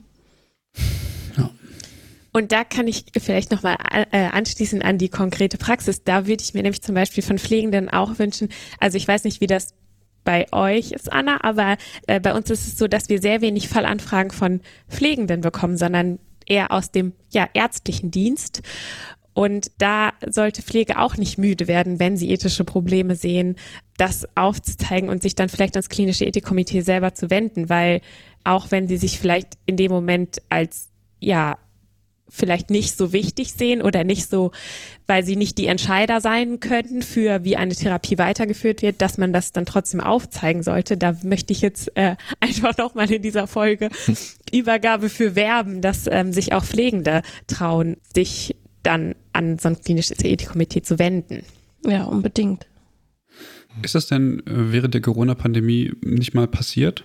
Also, dass man, also dass Pflegende irgendwie auf euch zugekommen sind und gesagt haben, also ich muss mich irgendwie dieser Gefahr aussetzen und noch mehr arbeiten als Beispiel und so. Also man hat ja immer wieder jetzt in den Medien verschiedene Berichte gehört. Das war jetzt wahrscheinlich nicht in jeder Klinik so, dass man da gemerkt hat, irgendwas stimmt hier nicht. Also ich ähm, begebe mich auch in eine Gefahr. Das ist zwar mein Job, das ist äh, richtig, aber irgendwie muss man ja auch sehen, ähm, also das eine ist ja mit dem anderen quasi nicht aufzuwiegen, so, oder?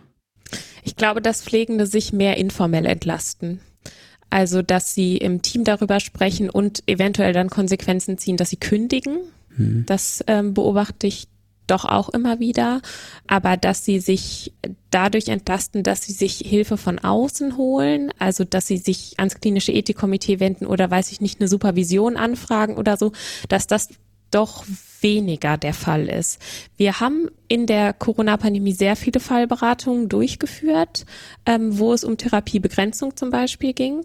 Da haben wir wirklich viele Fallberatungen durchgeführt, aber dass Pflegende ähm, an uns herangetreten sind und gesagt haben, ich muss mich jetzt dieser Gefahr aussetzen, das ist so gar nicht der Fall gewesen. Ich glaube, die haben das einfach so getragen, ja, muss ich jetzt machen, ich ziehe das jetzt durch und wenn ich wenn ich nicht mehr kann, ziehe ich die Reißleine. Ist das nicht gefährlich? Also ich habe mich gefragt, wenn sowas passiert, wird dann nicht ein neues Niveau von ethischem Verständnis geschaffen? Also im Sinne von alle Regeln und die Auswirkung, wie es geregelt ist, mache ich innerhalb mir selber oder innerhalb meiner Berufsgruppe aus und es kommt nicht zu einem Diskurs, um das irgendwie mal zu besprechen. Also wird damit nicht irgendwie ein neuer Standard etabliert im Sinne von, ja, okay, dann machen wir es jetzt halt immer so, die kriegen das schon hin. Total. Also ich hm. finde auch, da ähm, sollte die Pflege vielleicht doch ja selbstbewusster sein und dann auch sowas ja öffentlich machen oder oder ja, wie gesagt, ähm, ja, eine formelle Anfrage stellen auch für sowas. Wir können natürlich vom klinischen Ethikkomitee einfach immer nur werben dafür. Wenn es ein Problem gibt, dann rufen Sie uns bitte an. Wir können auch erstmal vertraulich darüber sprechen, also dass wir wir hängen das auch nicht direkt an die große Glocke und gehen zum Chefarzt und sagen, ja, die ähm, Pflegerin XY, die hat uns jetzt angerufen und hier läuft's ja anscheinend nicht. Das ist ja auch oft eine große Angst, dass die Ärzte ja da vielleicht mehr mehr Macht haben als als Pflegende. Und ja, da kann man glaube ich nur dafür werben, dass Pflegende dafür auch einstehen und nicht diese ja, manchmal habe ich das Gefühl, dass man dann in so eine Meckerkultur verfällt, dass man darüber wütend ist und ärgerlich ist, wie die Bedingungen gerade sind und dass sie vielleicht Patienten immer weiter pflegen und weiter pflegen und gar nicht mehr wissen, warum, ähm, wo soll es eigentlich hingehen, ähm, aber dann nicht diesen Schritt nach außen wagen. Hm. Finde ich ja total gefährlich irgendwie, dass sowas irgendwie passiert. Also ja, sollte man tatsächlich ernst nehmen, das in den Diskurs zu bringen.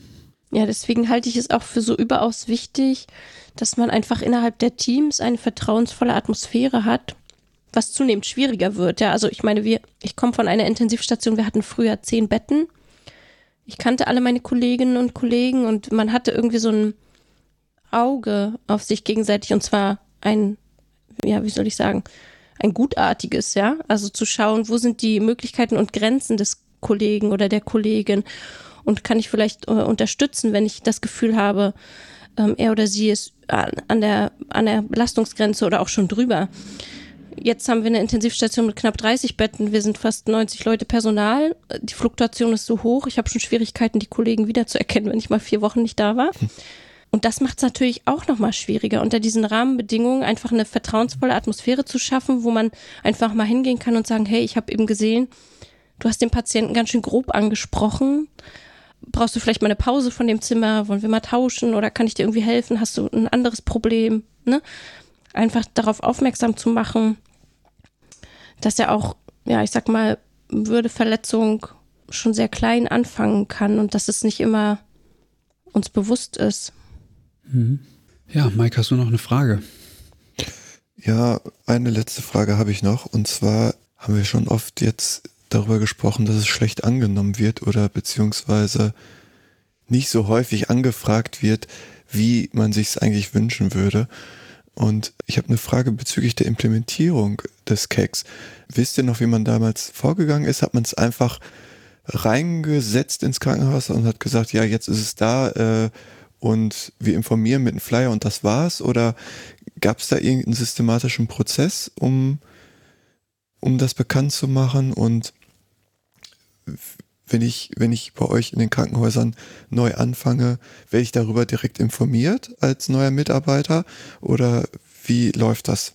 Ähm, also bei uns ist die Geschichte so ein bisschen, dass es quasi gleichzeitig bottom-up und top-down entstanden. Also es gab einen ärztlichen Direktor, der das gerne etablieren wollte und es gab Menschen im Klinikum, ähm, die sich dafür eingesetzt haben und die haben das dann quasi ins Leben gerufen. Aber bei uns gab es natürlich auch keine hauptamtlichen Stellen bis 2020 und dadurch auch weniger Ressourcen, um es ja noch, um, um die äh, ganzen Tätigkeiten des Keks zu pushen. Und das ändert sich jetzt aber gerade. Ich glaube aber, dass so eine Etablierung oder also wir haben jetzt kein, äh, kein Implementierungskonzept gehabt, ähm, dem, dem man streng gefolgt ist, ähm, sondern das ist dann so ein bisschen gewachsen, vielleicht auch manchmal ein bisschen wild. Aber man wird auf jeden Fall, wenn man als neuer Mitarbeiter anfängt, gibt es so eine neue Mitarbeiterveranstaltung. Da sind wir immer präsent und stellen uns auch vor. Aber da stellen sich natürlich viele Menschen vor und ganz viele unterschiedliche Bereiche und dass man dann immer so in Erinnerung bleibt, ist dann, glaube ich, auch nicht immer der Fall. Und da glaube ich, dass es quasi auch manchmal ein bisschen ähm, helfen kann, wenn es top-down etabliert wird. Also wenn man manchmal Behandlungsteams doch dazu zwingt, es auszuprobieren. Also zum Beispiel, dass man einem, einen Klinikdirektor davon überzeugt, dass Ethikvisiten eine gute Idee wären und ähm, er das dann ja seinen Behandlungsteams einfach so ein bisschen überstülpt und die dann ähm, gute Erfahrungen damit machen können.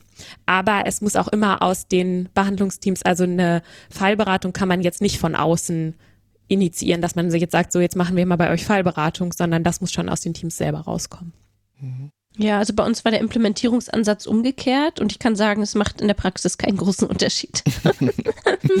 und es ist auch bei uns so, ähm, wir sind tatsächlich überall vertreten, auch bei dieser Einarbeitung neuer Mitarbeiterinnen. Wir gehen regelmäßig in Teamsitzungen und stellen uns immer wieder vor, und was wir auch machen, weil du gerade sagtest, man muss die Leute auch so ein bisschen so nudging in die richtige Richtung tippen.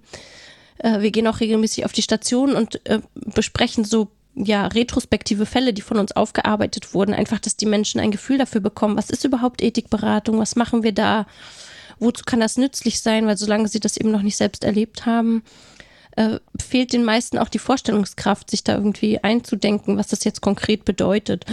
Und das empfinde ich immer als recht hilfreich, weil dann bekommen sie so ein bisschen die Instrumente in die Hand, was ethisches Argumentieren bedeutet, was überhaupt ethische Fragestellungen sind. Dann ja, haben sie schon mal so ein bisschen ihre Fühler ausgestreckt in die richtige Richtung und denken vielleicht eher an uns. Das ist zumindest unsere Hoffnung.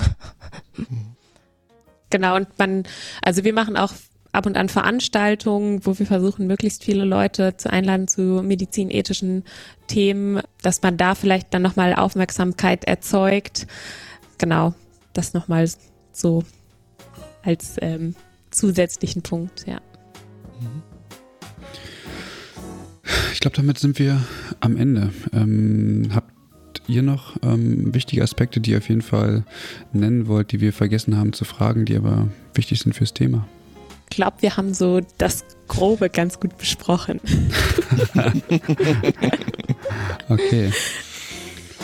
Ja, dann äh, bedanken wir uns, dass ihr bei uns gewesen seid, ja, dass ihr unsere Gäste gewesen seid und das Thema gut zu beleuchten. Offenbar sehr grob. Ich fand es äh, sehr detailliert. Äh, wer weiß, wie viel es da noch gibt. Vielen Dank an Lisa, vielen Dank an Anna. Wenn ihr jetzt noch Fragen habt, dann ähm, schickt es uns gern per Mail oder in die Kommentare oder irgendwo hin. Wir können das dann auch ganz gern weiterleiten. Sicherlich auch irgendwie, wenn es mal die Frage gibt, ja, wie baut man sowas jetzt auf? Vielleicht äh, steht ihr auch ein bisschen zur Verfügung, ähm, wenn man sowas mal äh, vorhat. Ähm, ansonsten sind alle eingeladen, die es gehört haben, es an die weiterzuleiten, die das auch hören sollen. Wir freuen uns über Feedback und Kommentare und über kleine Bewertungen bei Spotify und auch bei Apple Podcasts. Vielen Dank. Und ja, wir sagen Tschüss, oder Mike? Ja, macht's gut. Vielen Dank. Tschüss. Dankeschön. Danke. Tschüss. Tschüss. Tschüss.